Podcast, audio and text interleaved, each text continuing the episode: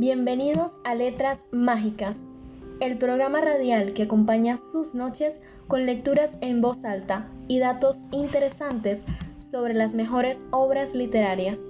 Soy Brigitte Medina y hoy me acompaña la licenciada en literatura Marta Cañas. Buenas noches, apreciados oyentes. Agradezco la invitación al programa, en especial por tratarse de la maravillosa obra de Cien años de soledad.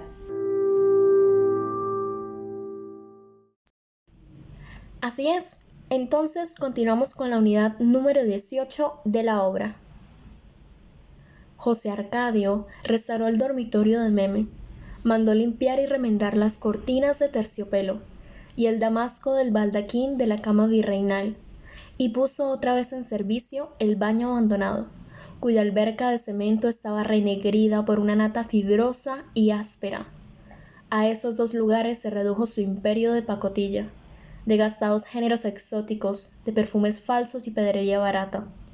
Lo único que pareció estorbarle en el resto de la casa fueron los santos del altar doméstico, que una tarde quemó hasta convertirlos en ceniza, en una hoguera que prendió en el patio.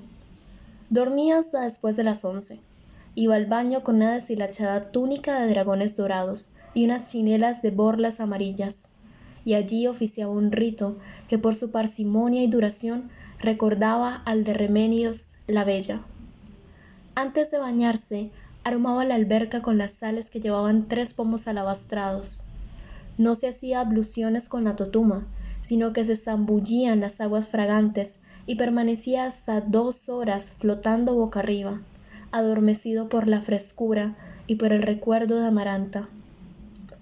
A los pocos días de haber llegado, abandonó el vestido de tafetán, que además de ser demasiado caliente para el pueblo, era el único que tenía, y lo cambió por unos pantalones ajustados, muy parecidos a los que usaba Pietro Crespi en las clases de baile, y una camisa de seda tejida con el gusano vivo y con sus iniciales bordadas en el corazón. Dos veces por semana lavaba la muda completa en la alberca y se quedaba con la túnica hasta que se secaba, pues no tenía nada más que ponerse. Nunca comía en la casa. Salía a la calle cuando aflojaba el calor de la siesta y no regresaba hasta muy entrada la noche. Entonces continuaba su deambular angustioso, respirando como un gato y pensando en Amaranta. Ella y la mirada espantosa de los santos en el fulgor de la lámpara nocturna eran los dos recuerdos que conservaba de la casa.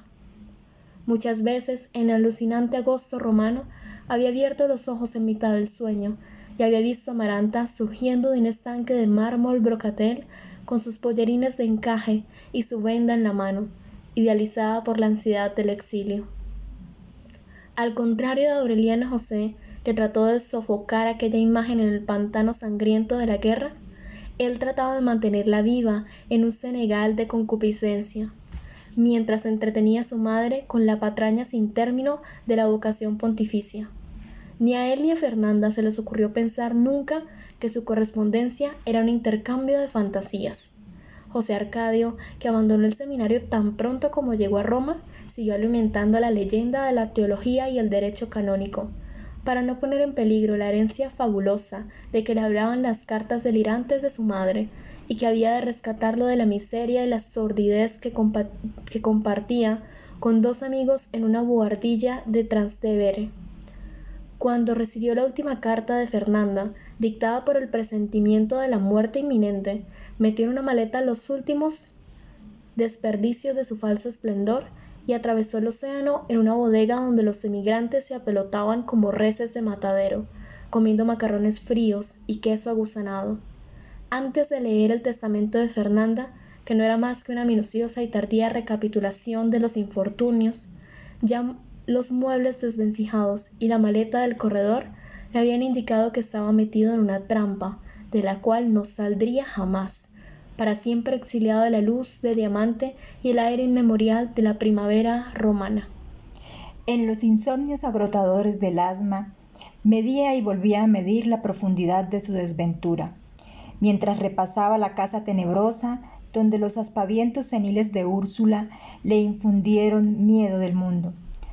Para estar segura de no perderlo en las tinieblas, ella le había asignado un rincón del dormitorio, el único donde podría estar a salvo de los muertos que deambulaban por la casa desde el atardecer.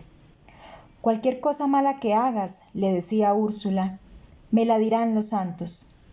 Las noches pávidas de su infancia se redujeron a ese rincón, donde permanecía inmóvil hasta la hora de acostarse, sudando de miedo en un taburete bajo la mirada vigilante y glacial de los santos acusetas.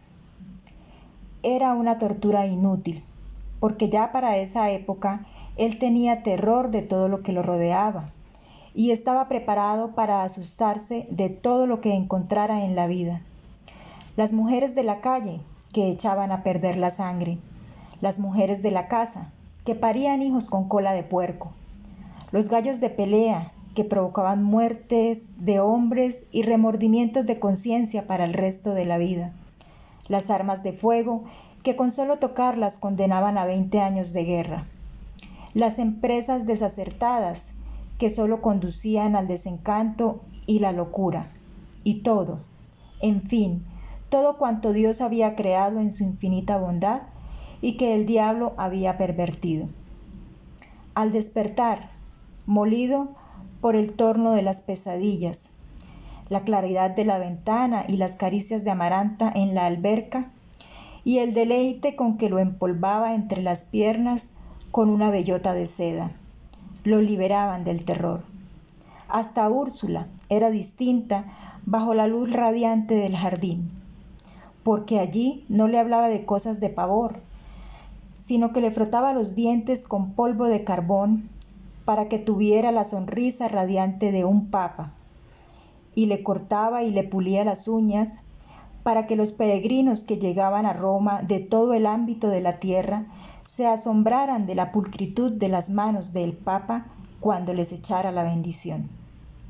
Y lo peinaba como un papa, y lo ensopaba en agua florida para que su cuerpo y sus ropas tuvieran la fragancia de un papa. En el patio de Castel Gandolfo, él había visto al papa en un balcón, pronunciando el mismo discurso en siete idiomas para una muchedumbre de peregrinos, y lo único que en efecto le había llamado la atención era la brancura de sus manos, que parecían maceradas en lejía el resplandor deslumbrante de sus ropas de verano y su recóndito hálito de agua de colonia. Hasta aquí, queridos oyentes, nuestra edición de la noche de hoy. Los esperamos en una próxima emisión de Letras Mágicas. Hasta entonces.